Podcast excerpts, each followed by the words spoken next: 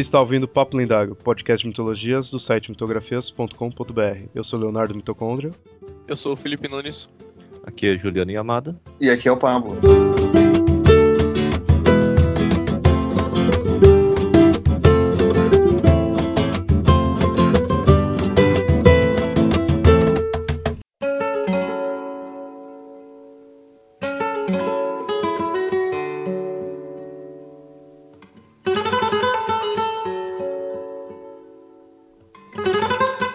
Muitos, a morte é visto como algo ruim e triste, para alguns, ela é motivo de festas e comemorações. Com costumes pré-colombianos baseados em complexas adorações a deuses da morte, o Dia dos Mortos para os mexicanos não é uma data para chorar, e sim para celebrar, com muita comida e festividade. Nesse episódio do Papo Lendário, vamos falar da celebração mexicana do Dia de los Muertos.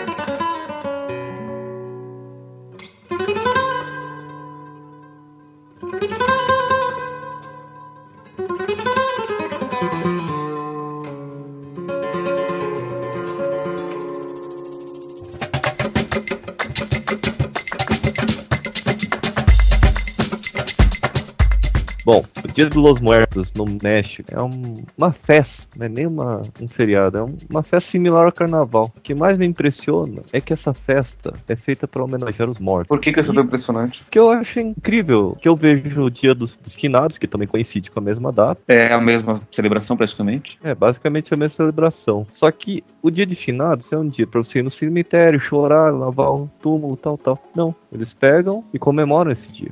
Muita comida, muita festa, muita alegria e até brincadeiras, piadas e tudo mais. Originalmente, essa festa ela é uma adaptação de uma comemoração indígena que data mais de dois mil anos atrás, na época do período do Império Azteca. Indígena, vamos deixar claro aí que é o que a gente tá referente, dizendo referente ao povo azteca, né? Porque vai falar indígena, muita gente vai achar que é o- os índios daqui tudo, né? Não, é o povo azteca, né? É, o povo azteca é de onde surgiu boa parte das características do Dia dos Los Muertos, mas outros povos pré-hispânicos já também comemoravam algo similar. Aí que você vê que atualmente a gente, como a gente chegou já a falar naqueles primeiros episódios lá sobre a morte, que atualmente popularmente é visto como algo ruim, mas antigamente era celebrado algo já esperado e algo tipo honrado, né? Assim, homenageado, tudo. O pessoal não, não ficava só chorando, né? E esse acho que no- nesse caso o México manteve essa tradição, né? De tratar essa ideia como uma festividade, né? E essa festividade, originalmente, ela era comemorada aproximadamente durante um mês. Batia no nono mês do calendário azteca, que é equivalente ao nosso mês de agosto, quando os espanhóis vieram para a América, viram a festa, mas mais para frente a gente vai ver que eles adaptaram com dias do calendário católico. É que atualmente é datado de ser dia 2 de novembro mesmo, né? Que é o, igual o dia de finados dos católicos. No México, o Dia dos Los Muertos, na verdade, começa no dia 1 de novembro.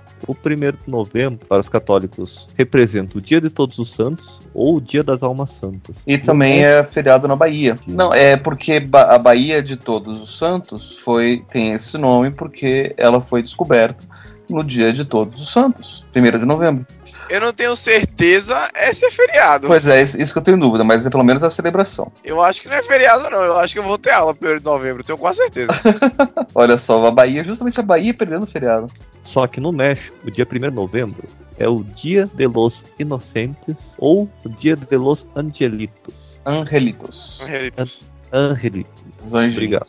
Dos anjinhos inocentes, ou como própria tradução pode ser adaptada, o Dia das Crianças Mortas. Isso. Das crianças, geralmente as crianças não batizadas mortas também. E o dia 2 de novembro, que para nós brasileiros é dia, mas também é conhecido como Dia de Todas as Almas, como dia 1 de novembro é das Almas Santas, o dia 2 de novembro é o Dia de Todos os Mortos. No México é conhecido como os Muertos, ou Dia de los Defuntos. Eu não sei se vocês perceberam a coincidência. Dia 31 de outubro, um dia antes disso daí, é o Halloween, o Dia das Bruxas. Que tem a sua maior tradução como a véspera do dia de Todos os Santos, que é All Hallows Eve. Ou seja, é um dia das bruxas, depois dos santos, depois dos mortos. Na verdade, é o dia dos demônios, não das bruxas, dos demônios. All Hallows Eve é a noite onde todos os demônios estão soltos. E daí as bruxas, consequentemente, como as pessoas que podem conversar e ou dominar e ou ter impactos com demônios. E daí o dia de todos os santos, e daí o dia dos mortos. É que é a semana sobrenatural. Isso daí tem um motivo astronômico para isso. Que se eu não me engano, nesse dia no hemisfério norte, daí por isso que no México você ainda tem uma influência muito grande dessa data. Eu não sei, agora eu não me lembro se é no dia 31, no dia 1 ou no dia 2, mas enfim, nesse, nessa época acontece equinócio de outono e daí a partir desse dia as noites começam a ficar mais curtas. Aliás, minto, as noites começam a ficar mais longas. Isso quer dizer que o período de sol e o período de luz de, de Deus, de, da bondade, vai diminuir e o período da- do sobrenatural, do, do obscuro, do demoníaco, do, enfim, vai começar a aumentar. Então, essas celebrações são feitas como uma espécie, uma espécie de, de precaução e ou bênção para esse, esse período. É a época que Tagama começando ó, mais à, à noite, né? Então tem aquele lado mais sobrenatural. Aqui no sul, então, não seria ao contrário? Tecnicamente, sim. Tecnicamente seria seis meses antes, que daí cai em abril. Lá é primavera, que é outono. Então, tecnicamente, a mesma celebração aqui em abril, seria mais ou menos na época do primeiro de abril, aconteceria isso. Só que como no Brasil a gente tem uma influência muito forte da Europa e do hemisfério norte, a gente acabou pegando essas datas deles. Agora, o próprio dia do equinócio é um dia que tá cercado de misticismo e tudo mais. Pela questão de ter a mesma duração, teria toda a ideia de que todo mundo estaria em equilíbrio durante os dois dias do equinócio, o de outono e o de primavera. É, essa ideia do, do equinócio e do equilíbrio tem a ver também com o fato dos demônios poderem transitar nos entremeios. Conseguem vir para nosso mundo, seria? Isso, ou seja, onde tem um entremeio, eles podem transitar. E daí seria, por exemplo, uma, uma, uma porta, um portal, um- uma encruzilhada, que seria um entremeio, tipo, tem um, um cruzamento. O pôr do sol ou o nascer do sol, às vezes à meia-noite ou meio-dia, né, porque daí é um entremeio também. Qualquer entremeio. Daí, no caso do equinócio, também é um entremeio, que é o dia onde você tem ali um equilíbrio, um, um tempo dividido pela metade ali entre dia e noite.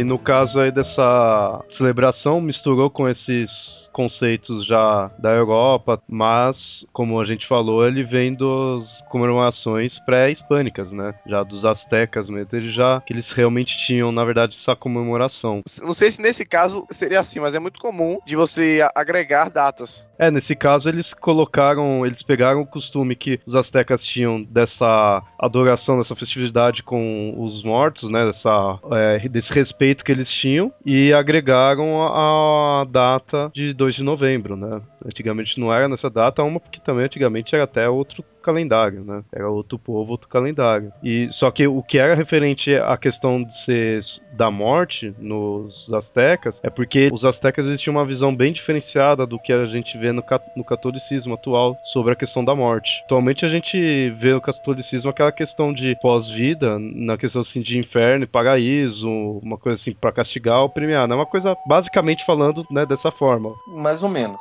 popularmente, mas não é o que, que tá na, na igreja católica. Muitas igrejas cristãs, não católicas, igrejas protestantes, elas têm essa, essa noção né, de, de punição e, e premiação pelo fato de você ser é, salvo por, por Deus.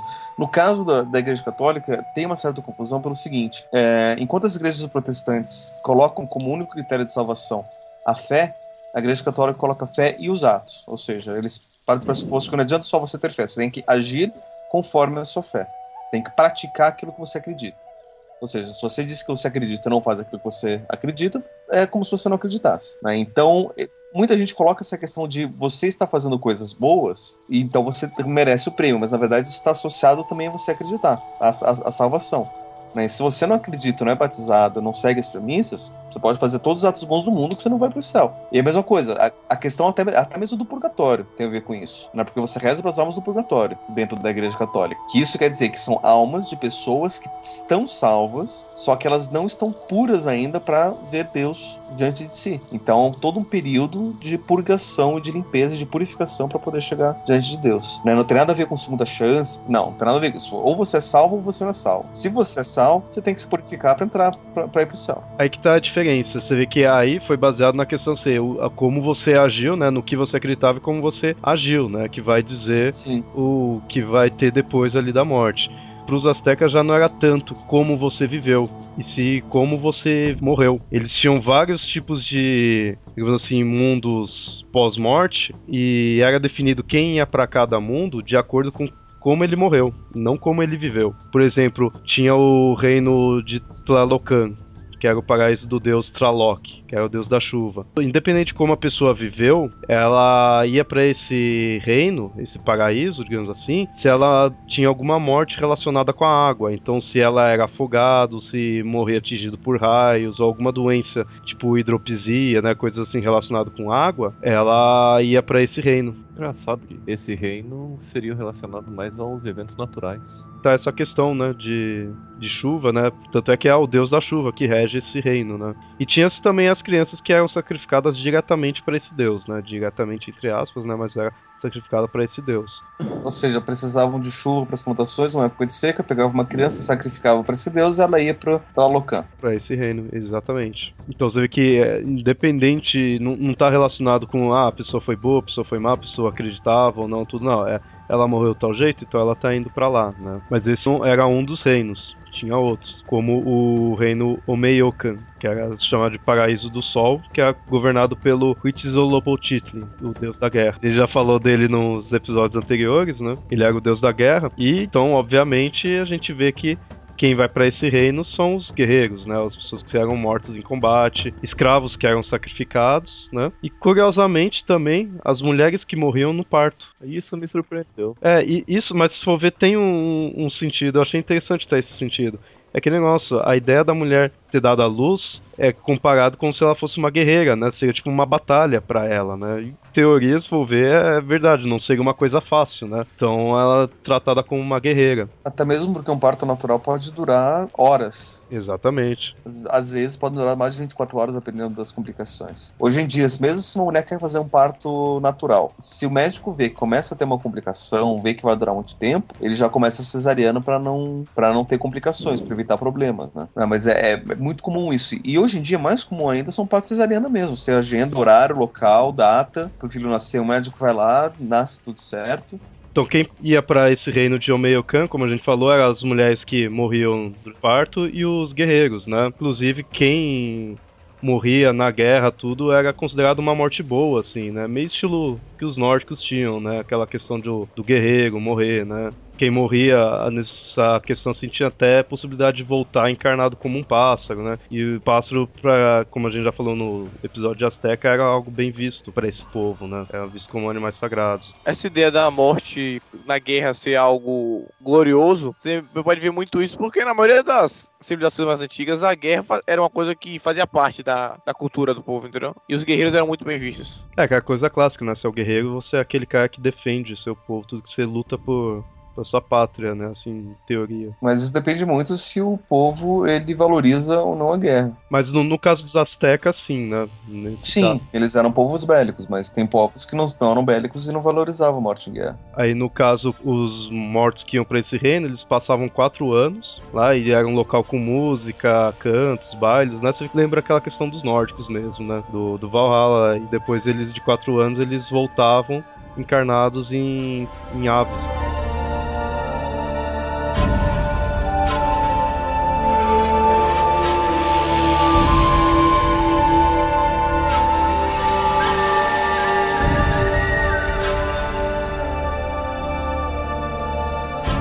O outro reino que a gente tem, do reino dos mortos, é o Mictlan, que era reinado pelo Miklan Tekutli. E a, a esposa dele. Nesse caso, esse reino era destinado a quem tinha a morte natural. E é engraçado, a descrição dele lembra muito um inferno. É, esse você vê que é o mais, assim, tenebroso mesmo dos reinos. Não, não, a questão é qual, qual inferno você tá falando? O inferno católico. Se diz a ideia popular de inferno, né? Aquela questão de ser um local ruim, de sofrimento, né? Tanto é que era a morte que eles menos davam valor. A pessoa morreu de morte natural, então eles não, não davam muito valor pra isso. Nos nórdicos também acontece exatamente isso. Os guerreiros, eles iam para o, tipo, o paraíso. Pessoas que morriam de velho, desse tipo de doenças, elas iam para um lugar que, se você ver a descrição, elas se assemelham ao inferno. A diferença é que, em vez de ser quente, é frio. Tanto que a, a deusa que reinava lá, se eu não me engano, era Hel, a filha de, de Loki, que é a palavra inglesa para inferno. É, o local mesmo também é chamado de Hell também. Tanto que você vê que é comum essa questão do nome do rei ou rainha do local ser meio que o nome também do local, né? Hades é também chamado tanto o inferno quanto o deus, né? Aqui você percebe que, que nem o reino é Mictlan. O deus é Mictlan Tekutli, tem no nome dele, né? A deusa Hel, ou Hela, era a que reinava o, o local chamado Hel, né? Tem o mesmo nome, né?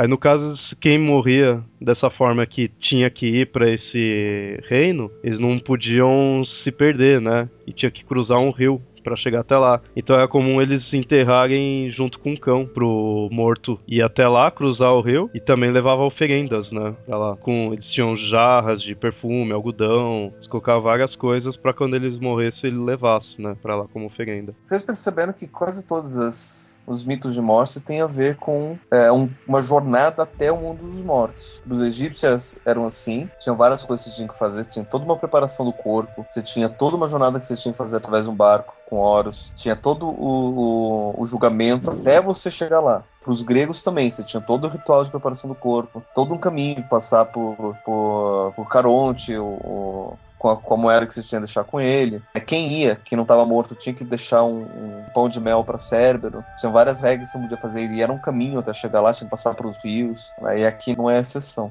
É, tanto que você até falou questão de jornada, indo para um tema aí de um futuro episódio, a própria questão da jornada do herói dita pelo Campbell é quando você começa essa jornada, você tem que, metaforicamente, uma morte uma ressurreição, né? Você muda sua vida, assim, e aí se inicia a jornada, né? Então acho que acaba seguindo mais ou menos esse mesmo padrão, né?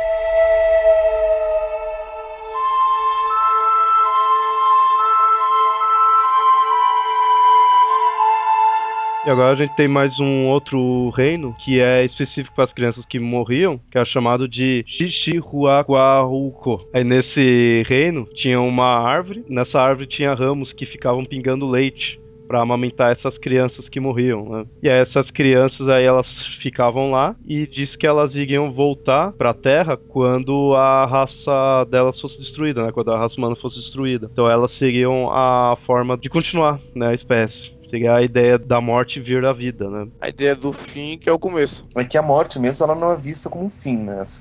Uma coisa é você falar da Não, destruição ou do fim dos tempos. Daí você tem Exatamente. Ragnarok, Apocalipse, todas essas coisas. Mas se você fala da morte mesmo, ela nunca é um fim. Ela é sempre uma transformação. Mas a própria ideia de fim dos tempos, por exemplo, o Ragnarok, ele é o fim, mas tem gente que é, sobrevive pra continuar, o novo, no caso do novo começo. É sempre visto esses finais como uma limpeza, né? Fez-se uma limpeza no mundo e aí sobra algo para poder ressurgir de novo. Sim, gente, mas é que tá, gente. Perceba que é toda uma questão de transformação. Né? As, muitas vezes não é só um fim de uma era começo de uma outra era. Por exemplo, o, o final descrito no Apocalipse de João descreve muito bem que a Terra vai ser destruída, vai acabar o, o, o mundo do jeito que a gente conhece. O que vai restar é a, é a Jerusalém Celeste, as pessoas que são escolhidas. Ou seja, tem essa transformação. Tipo, não é mais terreno é espiritual, uma questão de transcendência, é uma transformação completa. Sim, claro, o que eu quis dizer é que o fim, ele nunca é o fim. É a ideia exatamente transformação.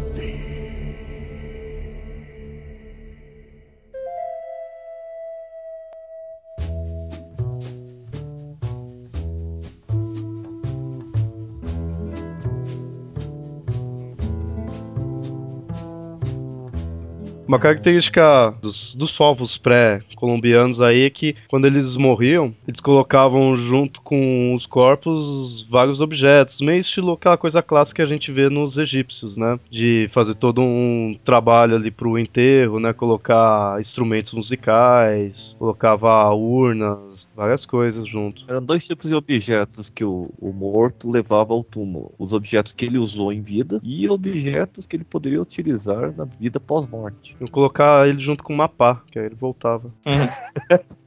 que eram instrumentos musicais, tipo flauta, chocalhos, com detalhes em caveiras, esculturas também que representavam os deuses e crânios esculpidos em pedra, pedras preciosas, ou até barro, incensos, urnas, sempre com a temática da morte, da caveira, que para eles representava em si a morte. É interessante que isso atualmente, essa questão de caveira, principalmente, seria uma coisa bem mal vista, assim, para nós, daqui onde a gente vive, assim, né? Colocar temática de caveira, né? Porque daí tem muito a ver com os grupos que usam essas, essas imagens e tem a ver com a valorização da, que a nossa sociedade dá para a vida em si. Né? A caveira aponta morte, aponta veneno, aponta pirataria, aponta coisas ruins. E, e a gente tem uma valorização, eu ouso até dizer quase que antissética assim, da, da vida. Né? Tipo, não pode ter nada de, de, errado, não pode ter nada de mal, nada de doença, tem que ser saúde, vida, independente do que está acontecendo. Só que sempre esquece que isso é algo inevitável, né? É isso, essa é a diferença que tinha para esses outros povos, né? Eles viam que era algo inevitável, então eles viam o lado bom, né? O lado, assim, honrado, né? Da morte. E é engraçado, não sei se vocês sabiam, que as primeiras imagens encontradas na história por, por arqueólogos são imagens de representações da deusa da morte, ou de uma deusa da morte, que chama da, da Dama de Branco, que são pequenas imagens encontradas em túmulos pré-históricos que representam uma mulher como se ela tivesse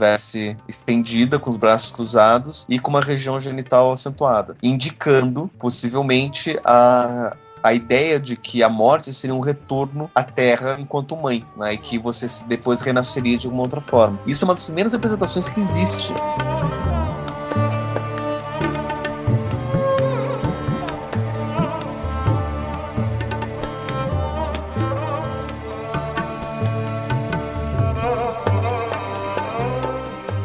E aí a gente vê que esse costume do, dos povos pré-colombianos como a gente falou, destoa bastante do que a gente vê atualmente, né? Dessa, dessa aceitação da morte. Só que para eles era um costume bem enraizado, um costume bem forte. Então quando os espanhóis chegaram na América, eles acharam bizarro aquilo lá, né? Os caras cultuando caveira, né? Uma coisa meio tenebrosa. Só que, como eu falei, era um costume muito enraizado, então não dava para tirar isso daí. E, como a gente bem sabe, outros exemplos aí, quando duas culturas se encontram, acaba mesclando o costume, né? Eles não conseguiram tirar isso daí, mas eles transformaram, que aí passou a ser a comemoração do Dia de Todos os Santos e o Dia do de Finados, né? Combinaram esse costume dos mortos passando para a data do que eles já tinham do Dia dos Finados, né? Mais um exemplo de sincretismo religioso. Eles oh. tentavam assimilar uma data de outra religião para que os povos recém recém-convertidos não mudassem seus costumes. Para melhorar a aceitação, né? Isso daí é, é, é, a única forma que eles tinham para poder ter aceitação. Isso tem uma prática muito antiga da Igreja Católica, inclusive. A Igreja percebeu faz muito tempo que você não consegue mudar a cultura de um povo. Por mais que você queira, a, a cultura é muito mais forte do que os, os valores que você quer impor. Né? Então, a melhor forma de você fazer é, é modificar a intenção. Se você quer ter festa nesse dia, você quer, ou, ou, você quer continuar tendo esse tipo de celebração? Ótimo, eu não vou tirar isso de você. Porque se eu tirar, você vai continuar fazendo do mesmo jeito. Então, ao invés de você fazer uma festa para honrar, por exemplo, a gente já falou faz tempo, para honrar o deus Mitra, honre o nascimento de Jesus. Faça as mesmas coisas que você faz, só que em vez de falar Mitra, fala Jesus. Aqui, em vez de você honrar os mortos, como você faz agora nessa região de, de agosto, sei lá, na, na região, não, desculpa, aqui nessa época de agosto, vamos voltar a fazer essa mesma celebração na nossa comemoração dos mortos, que é em novembro, beleza? Então é, é, é uma forma de você ainda continuar, deixar com que o povo tenha o que é dele, só que você muda a, a, intenção e faz com que aquilo passe a ser assimilado como um ritual próprio da, do catolicismo. É, no caso, mas acho que isso não seria voltado único e exclusivamente da Igreja Católica, né? Outros povos também faziam isso. Os romanos, quando encontraram com os celtas, com outros povos, também fizeram isso de mesclar, né? Todos os povos faziam isso. Daí é uma, uma, uma prática antiquíssima. Pra vocês terem uma ideia, eu, é, a gente tem referências, por exemplo, de que dentro da, da, da mitologia religiosa, a imagem dos anjos é uma imagem persa. Os hebreus não tinham essa imagem de anjo. Então, quando teve uh, o exílio na Babilônia, é que a imagem dos anjos passou a ser incorporado dentro das tradições judaicas. E no caso aí dos astecas com os espanhóis, como em teoria assim morte é uma coisa universal, né? Todo po todo povo tem a questão de morte, já que todo mundo morre. Então, tipo, digamos assim, a temática meio que foi a mesma, né? Eles só mudaram para a data da qual os espanhóis, né, os católicos celebravam, né? Porque continuou sendo uma questão relacionada à morte. Só que aí ficou sendo o Dia dos Finados, né, que era do catolicismo, né? Tanto que é lá que você vê, no, aí no México, que você vê que tem esse aspecto de festividade. Para nós aqui, como não, não, teve essa questão de um povo adorando tanto assim a morte, a gente já não tem isso, né? O nosso Dia dos Finados já é diferente de lá, né?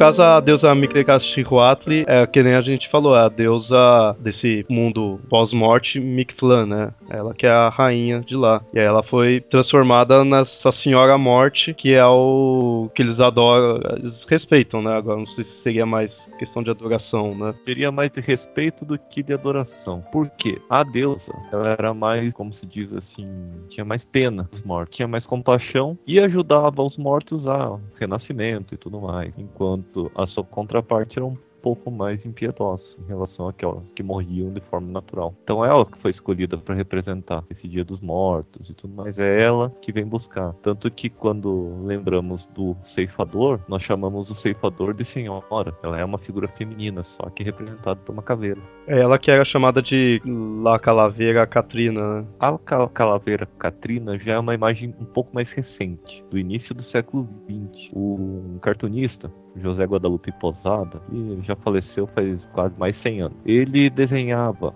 as cenas do cotidiano mexicano, porém feitas por calacas ou esqueleto. Calacas seria um termo mais coloquial da palavra esqueleto, representando cenas cotidiano, uma calaca trabalhar, um político calaca. Ele também representava a Senhora Morte, a calaveira Catrina ou a caveira elegante, uma caveira totalmente elegante que vinha buscar aqueles que estavam para morrer. Seria quase um equivalente à deusa antiga azteca. Você falou da morte não ser, não ser tratada de uma maneira maneira triste e tudo mais, eu lembrei de novo de Sandman. Porque em Sandman, a personagem da morte era tipo toda gente boa. Todo mundo gosta de conversar com a morte. Exato. Para os mexicanos, a morte é uma senhora sorridente que vem lhe buscar da forma mais feliz possível. É, se for uma caveira, tem que ser sorridente, né? Ele tá sempre sorrindo. É verdade, não tem mais lábios pra esconder os dentes. Tanto que os mexicanos recebem de braço aberto. A representação dela como uma caveira elegante se representaria aqui. Ao invés de ser uma caveira maltrapilha, como a gente imagina, os mortos-vivos tudo mais, os esqueletos de RPG também, ela já veria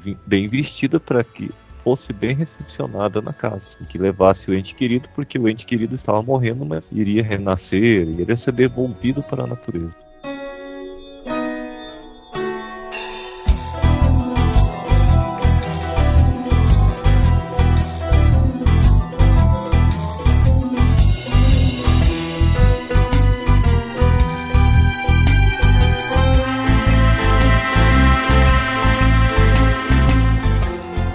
É, a gente agora falou aí do, da data e da origem, né? Do porquê adorar-se a, tanto a morte que veio dos astecas. Mas atualmente, então, já tem esse costume, essa festividade aí. Agora vamos falar aí das características mesmo. O que que marca, né? Realmente, o fato de ser tão diferente essa festividade do Dia dos Muertos, né? As coisas que marca bem, né? Atualmente, para você identificar, né? Seriam o principal símbolo é as caveirinhas. São representadas de duas formas. As rimas, no México também chamado caveiras, que são tipo charges. Charges não é. Seriam mais poesias feitas em cima de pessoas vivas ou pessoas públicas e tudo mais, mas representando como o que, que vai fazer elas morrerem, qual vão ser as fases final, mas de forma extremamente humorada. É tipo uma piada de mau gosto, uma piada de humor negro. Fala assim, a ah, tal pessoa vai morrer de tal forma como nunca gostaria de morrer e viverá da forma que não morreu. Mais ou menos isso. E é a mais popular de todos, que são as gravuras, litografias. Litografias seriam aquelas, aquelas desenhadas em carvão, coisa parecida? É, desenhada em madeira. Qualquer tipo de desenho em madeira. Geralmente são ou queimados ou esculpidos em madeira. E representariam caveiras, caricaturas até a pessoa, ah, me redesenhe como uma forma de uma caveira. O que mais popularizou isso foi o já citado Posada, cartunista Posada, que era o mais famoso e que criou a forma atual do Lacatrina. Outros seriam mais os símbolos e entre eles a comida. É, você vê que é por ser uma festividade mesmo, mostra bem essa questão da comida, né? Acho que é uma das principais coisas que mostra realmente que é uma comemoração ali, tudo. É uma época que você tem comida, tudo, isso não, não é algo triste, né? A que eu acho mais bizarro e também que eu mais tenho vontade de comer é a caveira de doce. É uma caveirinha de açúcar, pode ou não ter chocolate dentro, e que tem escrito o nome do defunto ou da pessoa viva. Uma forma de brincadeira, né? Nos Estados Unidos é muito comum você ter banquetes e, e comidas em funerais. Né? Que lá o velório se faz na casa da, da pessoa, e geralmente, como o velório é um período de 24 horas que eles esperam. É, os convidados levam comidas, até mesmo para ajudar a família, porque não precisa se preocupar com alimentação enquanto está preocupado com, com os assuntos do enterro. E também para as pessoas que estão lá acompanhando a família, que estão velando o morto, eles possam também se alimentar.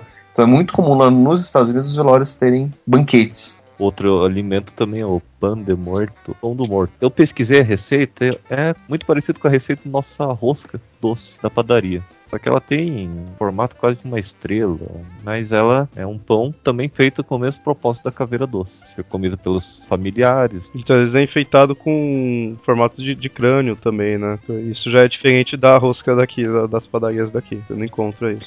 também existem figuras de crânios nesse pão. Outro oferenda seriam as flores, só que esses, os mexicanos, como a gente já percebe que é um país colorido, eles exageram, adoram rosas, girassóis, margarita, todas as flores mais coloridas e que mais representam a vida é o que eles usam para oferecer aos mortos, para colocar nos altares, que eles acreditam que guiam.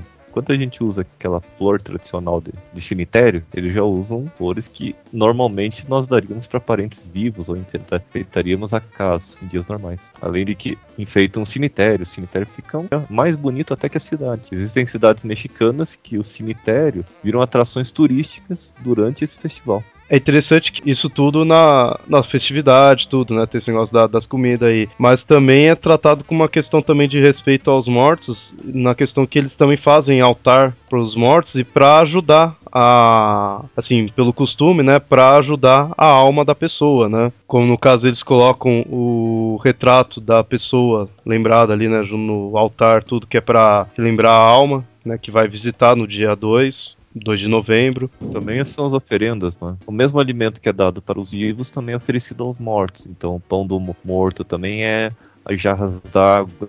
Como o México é uma área semidesértica, consideram a água um bem precioso. E principalmente as bebidas. Para os mortos adultos, eles oferecem muitas bebidas, como Mescal, que é uma, uma tequila só destilada uma vez. Tequila também é oferecido. Outro tipo de bebida que é servida, na verdade não é uma bebida, é, um, é uma pasta chamada atole, que é uma pasta de farinha de trigo misturada com piconcilo. Piconcilo é tipo uma, uma rapadura derretida. Ela não é igual à nossa rapadura brasileira, ela é mais mais impura. Tudo isso oferecido pro morto, né? Exato. E para as crianças, brinquedos também. Chegam a oferecer brinquedos para as almas das crianças. Aqui no máximo você coloca algumas flores, uma foto e já para enterrar, né? Parte dos parentes da minha mãe, a parte japonesa, também tinha esse costume de colocar oferendas, comida e tudo mais. E eu era criança, 6, 7 anos. Cheguei lá, vi aquela maçã bonita e tudo mais em cima do balcão, peguei e comecei a comer. Ficou amaldiçoado, é. Eles roubaram a comida do morto, lá deixou o morto passando fome ali.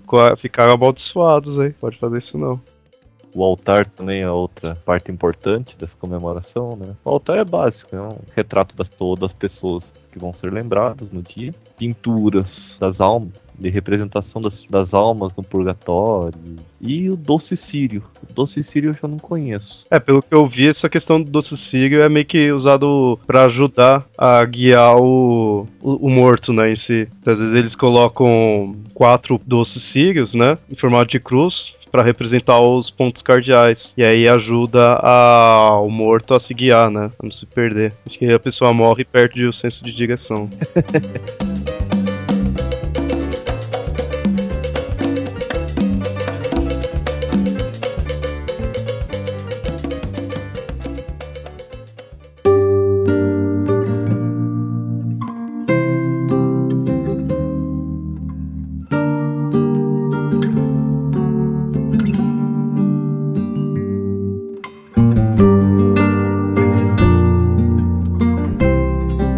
Isso é o que a gente chama dos dias de Los Mortos, né? Que é bem característico do México, a gente falou aí porque é bem. chama bastante atenção, né? Que trata a morte como algo festivo, né? Mas em outros locais também são diferentes, né? Aqui no Brasil a gente tem o Dia dos Finados, né? Que é, todo mundo já conhece, que é a questão de você visitar os, os túmulos dos familiares, né? Se reunir com a família, tudo, né? Mas tem outros locais que também diferenciam um pouco, como na Guatemala, onde tem os mortos, eles são homenageados com pipas gigantes. Nossa, eu achei muito bizarro isso. Só soltar pipa. É, isso que eu acho engraçado. São pipas gigantes com desenhos variados. No Haiti também a gente tem, né, comemorações assim. O Haiti é bem famoso pela questão do voodoo, então é muito voltado a essa adoração do deus de- da morte, né? Tanto que antigamente eu até imaginava, eu ficava meio assim se essa questão do Dia dos Mortos mexicano não tinha a ver também com voodoo, né? No Oriente também é,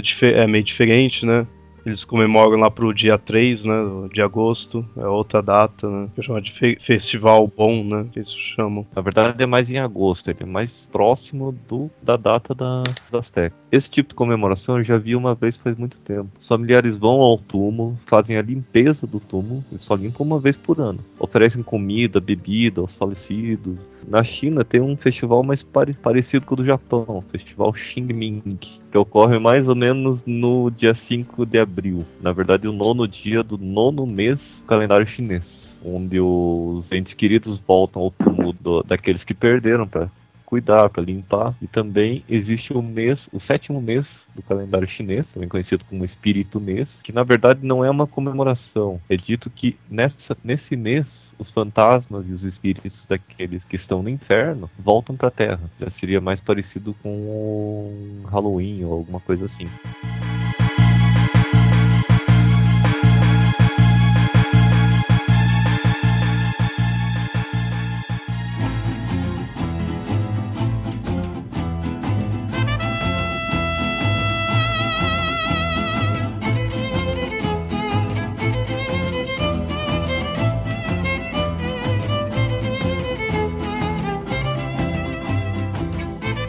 Como a gente falou aí, no México é uma coisa que chama bastante atenção, né? Destaca bastante deles atualmente ainda como é de forma festiva, né? E a gente vê em relacionado tipo nas mídias também isso daí. Tem tem um jogo do chamado Green Fandango, não sei se vocês já viram que relata ó, a vida de uma caveira. Você vê que é bem baseado nesse costume, né? Aquele estilo clássico dessas caveiras, né? O jogo, ele se passa no Dia dos Mortos. Se passa, na verdade, em quatro dias dos mortos. Eles, é Então, um exatamente. Ele passa no Dia dos Mortos, você joga. Aí, aí termina. Aí você volta a jogar. No caso, passou um ano. Vai passando as fases, na verdade, vão passando anos em si. É, e o que é legal desse jogo é que o gráfico do, do da época não era muito legal. Se você vê o procurar jogo de PS1, de 64, você vê que o 3D era meio quadradão, assim. Então, o que que ele fez? Ele, ele criou, ele botou um jogo onde os, a, a forma que os personagens eram, ficando do jeito do, do gráfico da época, não ficasse ruim. Tanto que, graficamente, é um dos jogos que é, envelheceu menos da, dessa época. Se você for olhar, por exemplo, Final Fantasy VII, você vai ver que é uma tristeza. É, daí, se não me engano, mostra que é tipo uma sociedade, né? Não, é o reino dos mortos e eles têm um, toda uma sociedade, né? Ó, teve os filmes também. Era uma vez no México, do Robert Rodrigues, que se passa um pouco antes do Dia dos Mortos, culminando em atos violentos até esse dia. A Noiva Cadáver, de Tim Burton. Quem assistiu aqui já viu que os mortos são representados como figuras similares às caveiras mexicanas e os mortos eram mais vivos que os vivos. Eu gostei dessa representação. Mostrava que as pessoas mortas tinham mais vida e mais vontade de festejar que as pessoas vivas na, na família do noivo. Tem mais filmes sobre os assassinos do com o, o Bandeiras e o, Bem e o. Stallone, que é um filme, claro, que o, o Dia de los Muertos não tem nada a ver com a história do filme, podia ser qualquer outra coisa, mas acontece que eles estão no México nessa época, agora não lembro se é México, mas enfim, eles estão Eles nessa estão, época, no- estão em Porto Rico. é Porto Rico nessa época e para poder fugir do, do Bandeiras, eles passam no meio de uma procissão de- do Dia dos Mortos. Outro filme é Estigmata, que se eu não me engano ele começa com as- é, mostrando cenas do, do Dia dos Mortos, que daí tem a ver com, com a morte do, do, do padre que inicia todo, todo o processo do filme. Outro filme que também mostra um pouco é o Corvo, Cidade dos Anjos. Eu não cheguei a assistir essa continuação. O filme se passa em Los Angeles, mas durante a celebração do, do Dia dos Mortos, que ocorre nessa cidade. O- em Los Angeles realmente ocorre uma comemoração do Dia dos Mortos por causa da grande colônia mexicana que existe. Toda essa área dos Estados Unidos, ela era México. Os Estados Unidos foi lá e tomou, mas ela era do, do México. Não, aquela área era República Independente da Califórnia.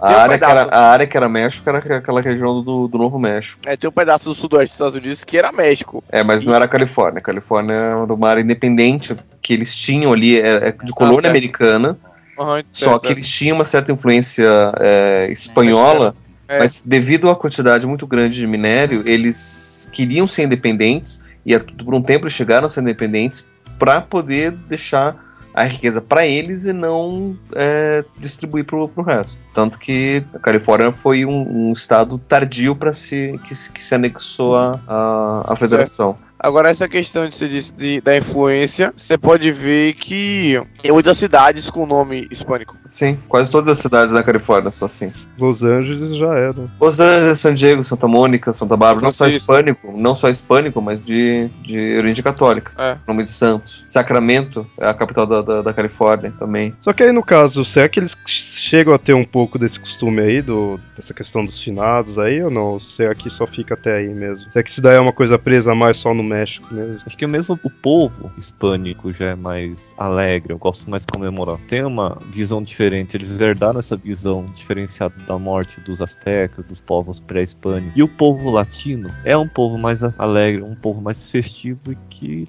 vê a vida mais diferenciada, principalmente os mexicanos. Mas você vê que essa comemoração do Dia dos Mortos tem todos os povos aqui da, da América Central e do Sul tem uma comemoração similar.